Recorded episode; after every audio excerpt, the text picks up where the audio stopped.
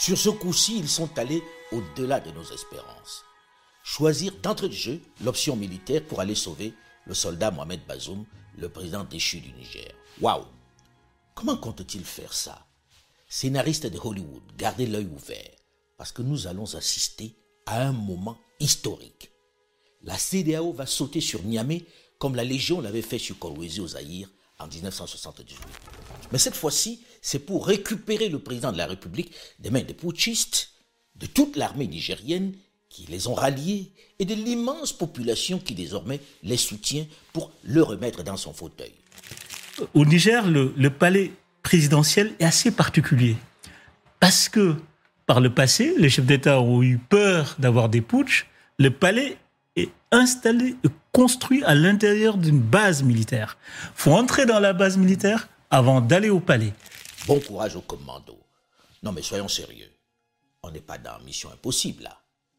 Depuis plusieurs jours, je me pince pour m'assurer que je ne rêve pas, que je ne suis pas en train de faire un cauchemar avec son lot de choses incongrues, irréalistes, fantasmées, où l'on plane, saute de gratte-ciel en gratte-ciel et croise des éléphants roses.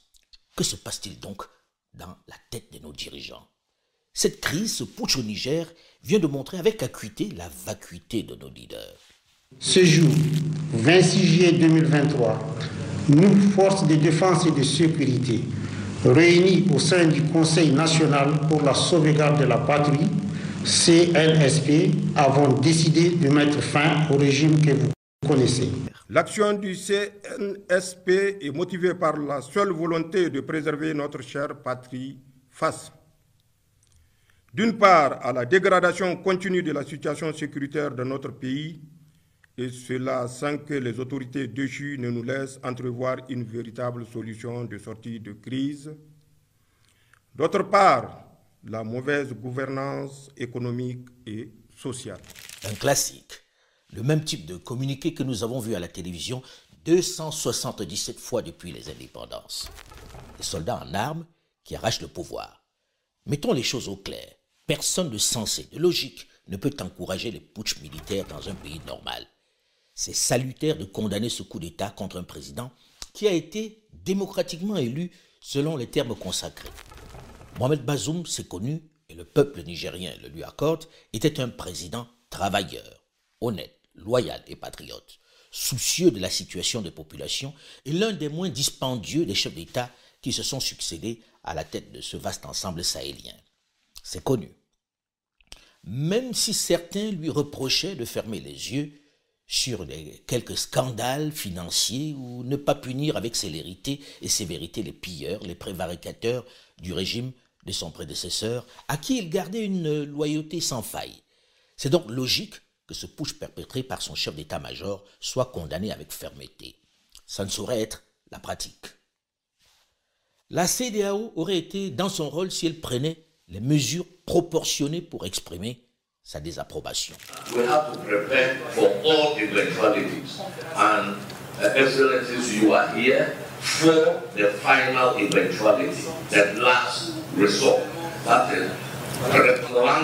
For the possible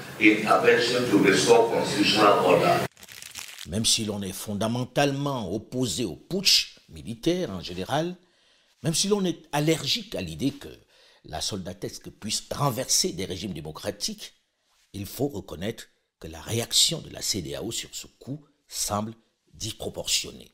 Si les demandes ne sont pas satisfaites dans un délai d'une semaine, la CDAO prendra toutes les mesures nécessaires pour rétablir l'ordre constitutionnel en République du Niger. Là, on est vraiment loin du compte. Où est donc passé le légendaire sens de la palabre africaine tant vanté dans notre littérature? Comment peut-on, d'entrée de jeu, envisager l'option militaire pour déloger cette junte qui s'installe? De façon pratique, comment on fait ça? Là, on a le sentiment que la CDAO, soit elle est totalement hors sol, soit elle est sous la pression de certaines nations occidentales. Je me suis entretenu avec le président Bazoum et je lui ai dit clairement que les États-Unis le soutenaient en tant que président démocratiquement élu du Niger. Nous demandons sa libération immédiate. Nous condamnons toute tentative de prise de pouvoir par la force. Je dis ici avec beaucoup de clarté que la France condamne absolument, avec la plus grande fermeté, ce coup d'État militaire contre un dirigeant démocratiquement élu, courageux, et qui fait pour son pays les réformes et les investissements dont il a besoin, et que nous accompagnons comme nous avons accompagné son prédécesseur depuis le début. Ce coup d'État est parfaitement illégitime et profondément dangereux pour les Nigériens, pour le Niger et pour toute la région. C'est pourquoi nous appelons à la libération du président Bazoum, à la restauration de l'ordre constitutionnel, et nous soutenons les organisations régionales, en particulier la CDAO, dans les décisions qu'elle aura à prendre, ou de médiation, ou de condamnation et de sanctions à l'égard des putschistes s'ils venaient à, à, progresser et finaliser leur projet. Nous sommes aux côtés des dirigeants régionaux pour faire, là aussi, défendre la démocratie, l'expression libre des peuples et lutter contre toute manipulation. C'est ça qui a alimenté aujourd'hui euh, le sentiment que la CDAO est instrumentalisée. Vous verrez sur les réseaux sociaux et dans les opinions publiques africaines, les gens dire que la CDAO instruit tel chef d'État qui est le relais de Paris et pour que la CDAO endosse les positions de Paris.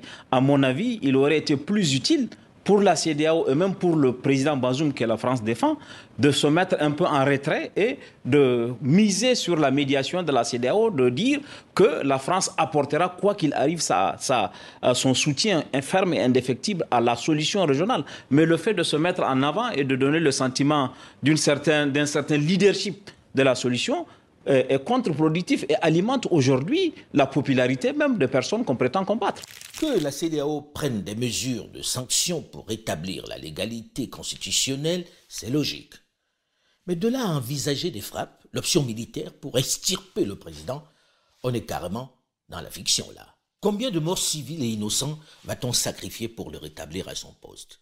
Et les putschistes qui savent quel est leur sort qui va leur être réservé s'il est libéré ou non, vont-ils le laisser vivant en attendant l'arrivée des oraux de la CDAO.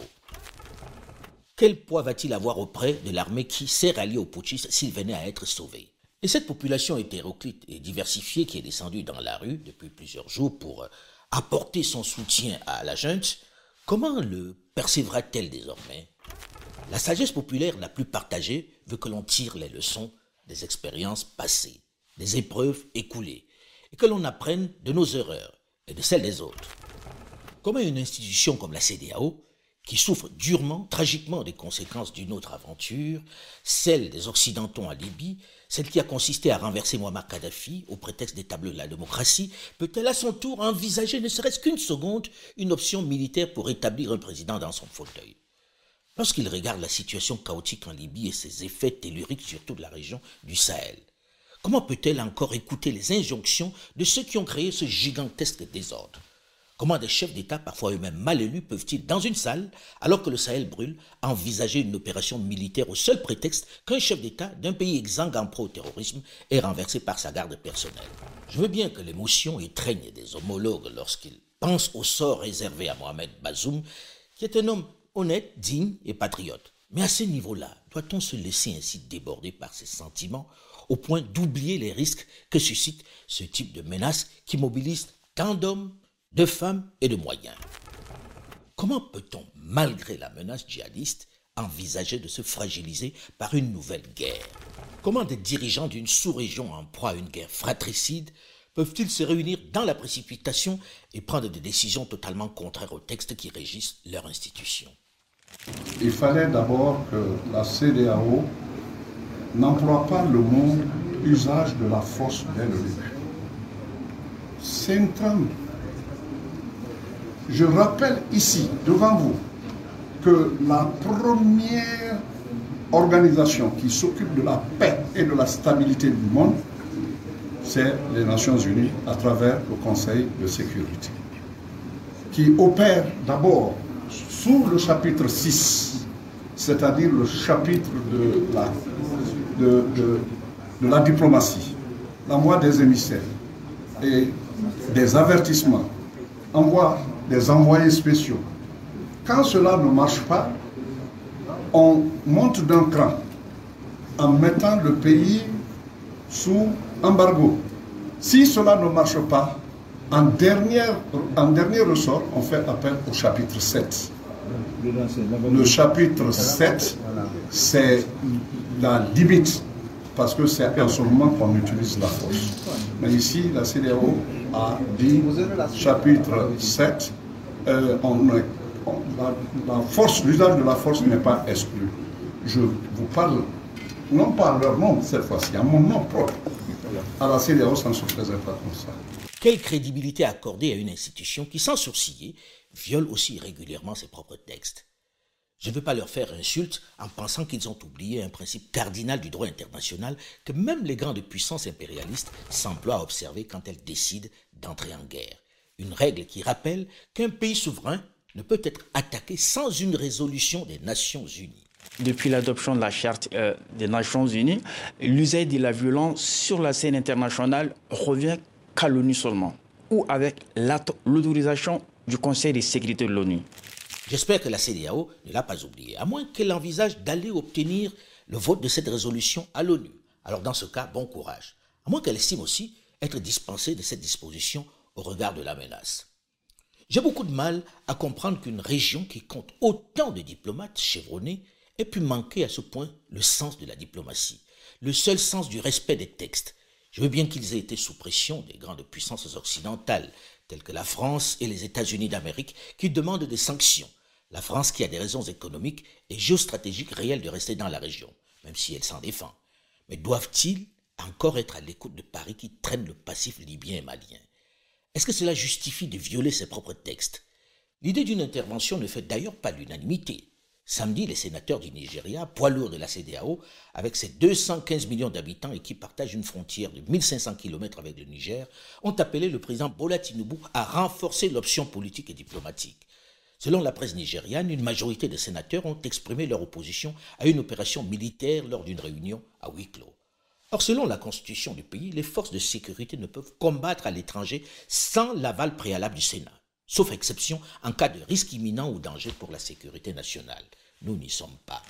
Or, comme vous savez, le Sénat du Nigeria a retoqué, a refusé à une écrasante majorité, 90% environ, de voix, le feu vert pour l'intervention. Donc, il va falloir que la CDAO réajuste sa stratégie d'intervention si jamais l'intervention devait se faire.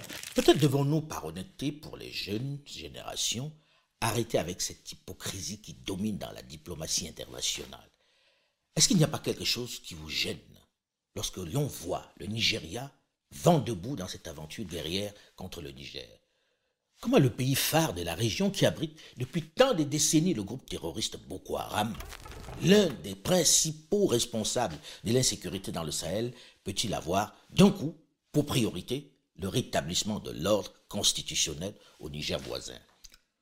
Comment peut-il envisager d'aller attaquer l'armée nigérienne alors qu'il a cet ennemi plus dangereux sur son propre territoire, avec lequel ses généraux, ses officiers supérieurs, pactisent et se partagent souvent le butin. N'est-ce pas là l'urgence? Je découvre avec stupéfaction que le Nigeria et avec lui la CDAO peuvent lever une armée avec des commandos capables de frapper en plein cœur de Niamey. Mais pourquoi ne l'avoir pas fait pour combattre des ennemis plus cruels, plus violents, plus déstabilisateurs, qui ensanglantent le Sahel depuis des décennies? Va-t-on ressortir les Comogues qui avaient officié au Libéria et en Côte d'Ivoire? Ils n'ont pas laissé une image impérissable. Soyons sérieux. Créée en 1975, la CDAO a pour mission déclarée de promouvoir l'intégration économique dans la région. Cela comprend la libéralisation des échanges, la libre circulation des personnes ou encore l'harmonisation des réglementations dans la communauté. C'est ça sa raison d'être réunir ces pays pour constituer une force, un grand ensemble capable de faire face aux différents défis économiques, sécuritaires, financiers et sociaux. Mais celle-ci a également inscrit dans ses principes fondamentaux la promotion et la consolidation d'un système démocratique de gouvernement dans chaque État membre.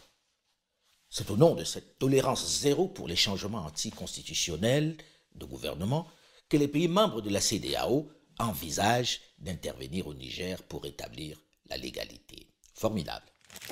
On sait que la CDAO a déjà fait des interventions militaires. Il y en a eu en Gambie en 2016, en, 2017. Mais parce que le président qui a été battu aux élections, Yahya jamais refusé de quitter le pouvoir. Il y a eu cette pression par la force pour qu'il s'en aille. Il y a eu des interventions en, Guinée-Bissau pour, pour le maintien de l'ordre, pour le maintien de la paix. C'est la première fois que la CDAO intervient dans un cas de coup d'État. Et je pense qu'il faut le comprendre aussi dans le contexte régional. La CDAO n'a pas été capable d'imposer un rapport de force à l'armée malienne, elle n'a pas été capable d'imposer un rapport de force à l'armée guinéenne, elle n'a pas été capable d'imposer à, l'armée Burkina Faso. Alors Du Nigeria voisin du Niger, avec le Bénin, dont le président voisin du Niger également, nous ne prenons la chose au sérieux et n'agissons rapidement.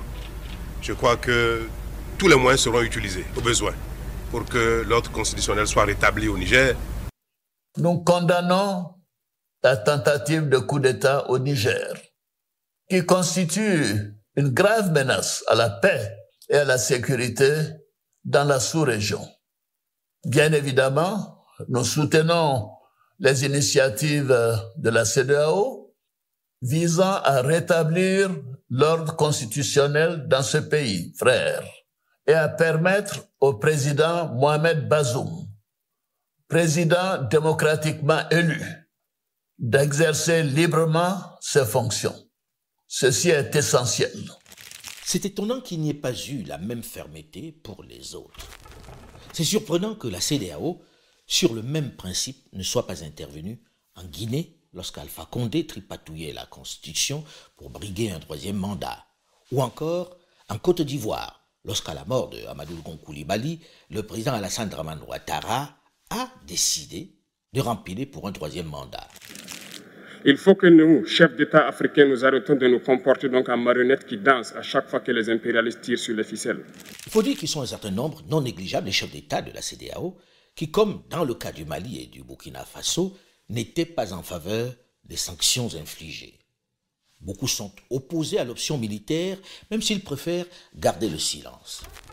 Ces mesures de sanctions ont surtout été prises par quelques chefs d'État, dont notamment celui du Nigeria, le président Macky Sall du Sénégal, le président Alassane Draman Ouattara de Côte d'Ivoire et le président Patrice Talon du Bénin.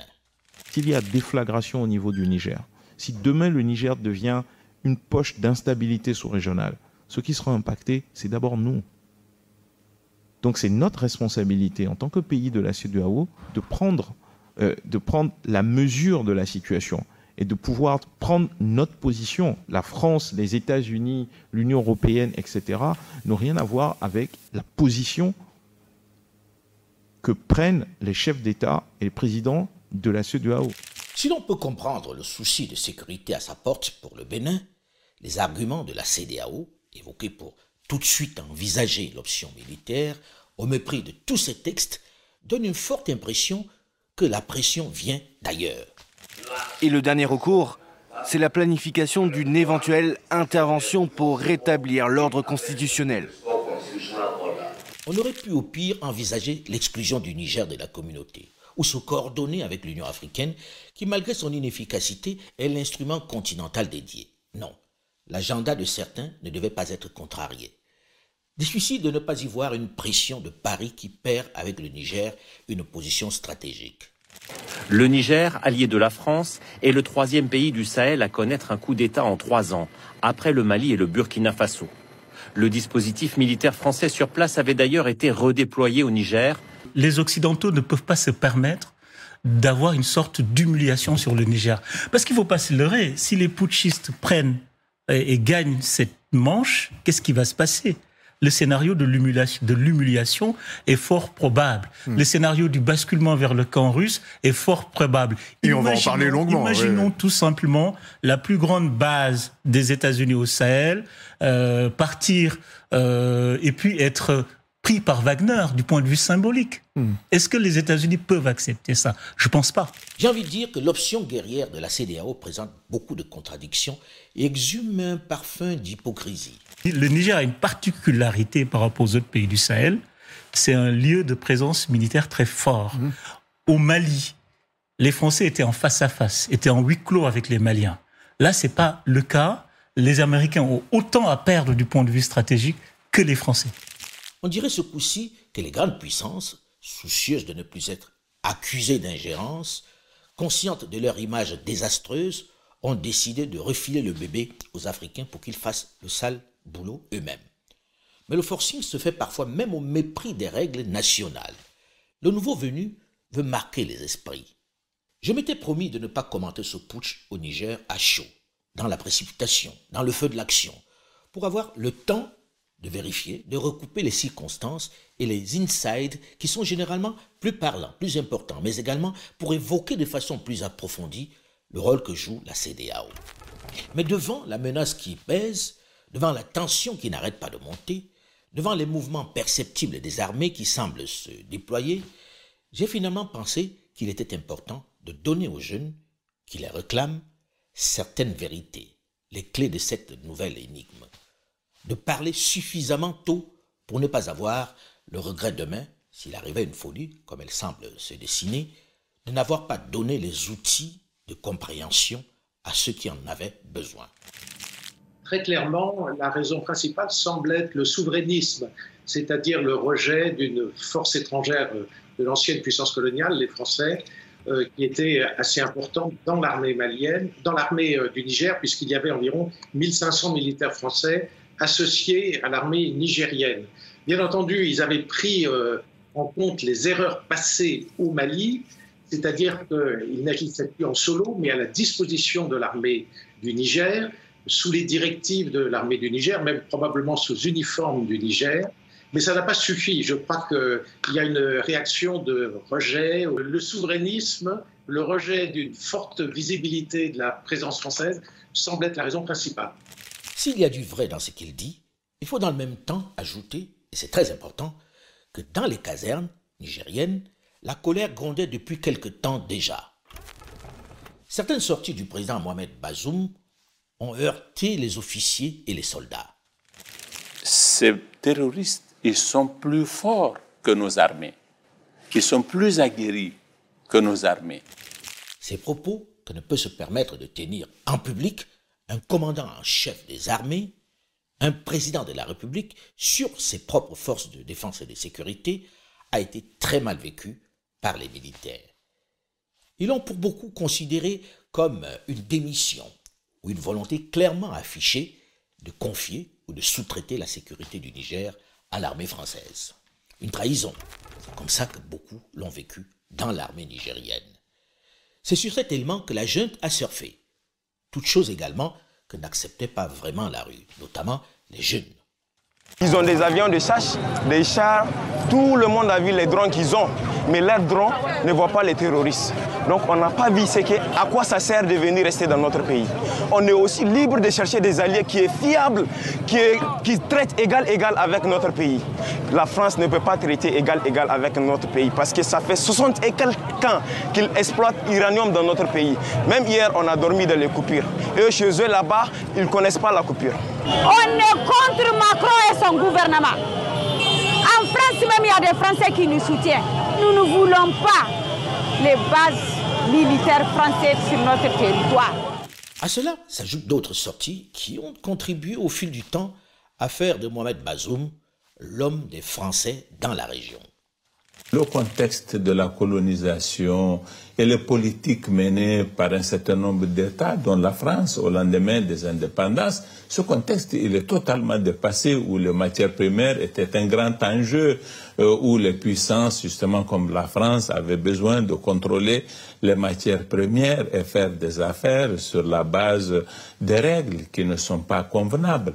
Ça, c'est dépassé aujourd'hui. La France euh, n'a pas... Euh, des intérêts particuliers au Niger. Les entreprises françaises n'existent pratiquement pas au Niger. on va nous parler de l'uranium. Ce que je veux qu'on sache, c'est 2000 tonnes euh, d'uranium, euh, d'uranate par an. Ce n'est absolument rien. La France s'approvisionne au Kazakhstan, s'approvisionne mhm. euh, au Canada. Elle peut se passer de l'uranium du Niger. Nous, nous avons plus besoin que euh, Orano reste au Niger, euh, plus que Orano euh, n'a intérêt à y mm, mm, rester, tout mm. simplement. Vos alliés les plus engagés à vos côtés au Niger, c'est les États-Unis et la France. La France notamment a une présence militaire qui s'articule autour de de Niamey et au-delà avec la participation à l'opération Al-Maou. Est-ce que c'est pas euh, parfois perçu comme un risque aux yeux de, de l'opinion d'apparaître comme trop, trop dépendant de la France? Est-ce que l'opinion nigérienne comprend? Mais les, les Nigériens qui m'ont élu et qui me font confiance jusqu'à preuve du contraire, ils attendent de moi d'abord que je leur assure la sécurité. C'est la première des choses qu'on me demande. Les gens des villages qui sont victimes de terrorisme ne savent pas qu'il y a des Français ici au Niger, ou des Américains, ou des Russes. Ça peut leur importer de savoir qui c'est. Erreur, Monsieur le Président. Dans cette période où les jeunes rejettent globalement la politique occidentale en Afrique, leur hégémonie et leur prédation, il vaut mieux ne pas adopter des soutiens aussi forts. Ils veulent regagner leur dignité et donner l'impression de poursuivre la vassalité peut être fatale. Parce que si, dans les premiers moments qui ont suivi le putsch, il y a eu quelques soutiens dans la rue pour le président déchu, la tendance s'est rapidement inversée dès que Paris, Washington et enfin la CDAO, elle aussi perçue comme euh, une marionnette, ont réagi. Tous les Nigériens ou presque y ont vu une nouvelle ingérence de la France.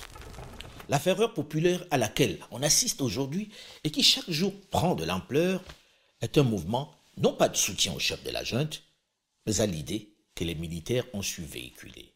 C'est un rejet de l'ingérence française, un refus de voir stationner sur place les forces françaises. D'abord, c'est un phénomène général. Toute opération militaire sur un territoire étranger qui dure est perçue à terme comme une invasion et comme une volonté de s'implanter durablement sur le, sur le territoire du pays. La deuxième raison, c'est que les objectifs n'ont pas été atteints, puisque malgré la présence des forces françaises, le terrorisme a continué à se développer et la situation dans ces pays ne s'est pas améliorée. Au contraire, elle s'est euh, considérablement euh, dégradée. Avec 1500 militaires sur place, le Niger constitue le pivot du dispositif anti-djihadiste français au Sahel depuis le départ contraint du Mali à l'été 2022. Les putschistes ont dénoncé jeudi soir à Niamey plusieurs accords militaires conclus avec la France. Certains de ces accords concernent notamment le stationnement du détachement français et le statut des militaires présents dans le cadre de la lutte anti-djihadiste. Face à l'attitude désinvolte et à la réaction de la France relativement à la situation interne qui prévaut dans notre pays, le Conseil national pour la sauvegarde de la patrie décide de dénoncer les accords de coopération dans le domaine de la sécurité et de la défense avec cet État. Le Niger appartient aux Nigériens. Alors, dans ce sens, nous nous demandons qu'une chose. Nous demandons qu'une chose, que nous demandons pratiquement le retrait des Français, de la base militaire française, qu'elle rentre chez elle. En réalité, le soutien dont a bénéficié la junte est surtout la manifestation du rejet des troupes étrangères sur leur territoire et l'envie de voir leurs forces reprendre du terrain. C'est aussi simple que cela. Oui, certains y voient des manifestations suscitées par la junte. Possible. Mais pour déplacer un tel public dans l'ensemble du pays en si peu de temps, il faut une capacité de mobilisation phénoménale. C'est un peu simpliste de n'y voir que de la manipulation. Aucun homme politique, même particulièrement aimé, ne peut réussir un tel exploit. Il faut y voir un message clair du peuple. La CDAO, qui affûte ses armes, devrait en tenir compte elle n'est pas la bienvenue à Niamey. C'est clair. Le peuple dont elle dit défendre le vote lui a clairement montré qu'elle adhérait à l'idée d'un changement. Le message d'après Push est très très clair. Nous ne voulons plus de forces étrangères chez nous. Nous ne voulons pas de votre intervention militaire pour établir Mohamed Bazoum. Alors contre qui va-t-elle se battre cette CDAO Contre la population qui fait désormais rempart? Et figurez-vous que le peuple sait très bien les dessous de ce putsch. Quitter le pouvoir sans le quitter, ça peut créer des problèmes plus graves qu'on le voit. Ceux qui ont fait ce coup, la garde présidentielle, cette garde présidentielle était justement la garde présidentielle du président. Président. Celui qui est venu après, le président euh, euh, il, se fout, il, il est du même parti que le président Youssouf. Il partage le même parti. C'est une continuation. Mais le partant prend des garde-fous. Dès lors que tu prends des garde-fous, tu dis à ton successeur, tu gardes ceci, tu gardes cela. Ça a été le cas du premier Premier ministre de Bazoum. Ça a été le cas du ministre des, trois, disons, de, de la garde présidentielle. Tout cela est une réalité. Il y a eu des anicroches entre la garde présidentielle et le président Bazoum. Une fois, deux fois, trois fois, il voulait s'en débarrasser, ça n'a pas marché parce qu'il y avait comme une sorte d'épée de, Damoclès et ceux qui allaient s'en dire, c'était à qui tirerait le premier. Le peuple sait très bien ces détails et la CDAO aussi pourtant. Alors pourquoi faire semblant d'ignorer qu'il s'agit surtout et d'abord d'une révolution de palais, d'une crise qui couvait et que la population finalement s'accommode de cette issue? Les sanctions contre le peuple du Niger risquent d'amener ce pays-là et ce peuple à se liguer avec le régime actuel contre les autres peuples de la sous-région et amener une situation qui ne peut, peut ne pas être favorable pour l'entente entre les peuples de la sous-région. Mais au-delà, risque de renforcer la rébellion, à contrario. Parce que cette série extrêmement dure de sanctions va priver l'État du Niger de ses moyens de riposte face à la rébellion. Mais je voudrais également dire que notre adhésion à la CDAO, qui s'est faite sans que les peuples aient été consultés à travers un référendum, ne signifie pas un blanc-seing accordé à des chefs d'État, à un syndicat de chefs d'État, pour décider d'amener une des guerres qui risque d'être les plus meurtrières dans la sous-région. Lorsque l'on s'est trompé, il faut avoir l'humilité de le reconnaître et de s'efforcer à corriger son erreur. Voilà une région en proie aux attaques diverses de bandits armés, de pseudo-djihadistes qui se cachent derrière leur turban, derrière la religion, pour tuer, voler, piller et rançonner les populations. C'est donc l'endroit par excellence où les nations victimes doivent s'unir, s'organiser, doivent faire front commun pour faire face à la menace.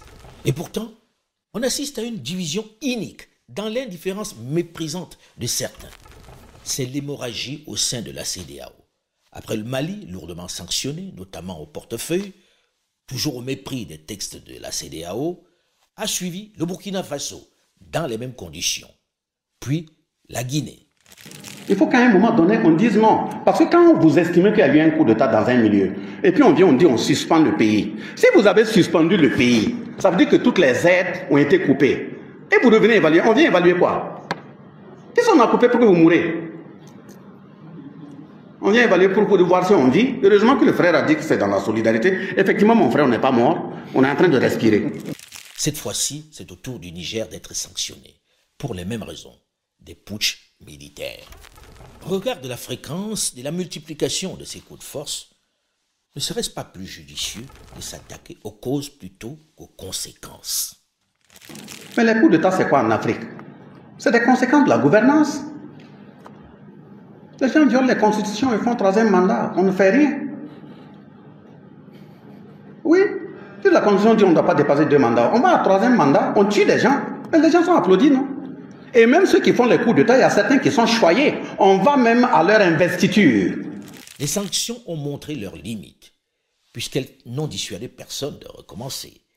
Elles ont surtout contribué à appauvrir un peu plus les populations, à les rendre plus vulnérables, plus réceptives au discours des djihadistes.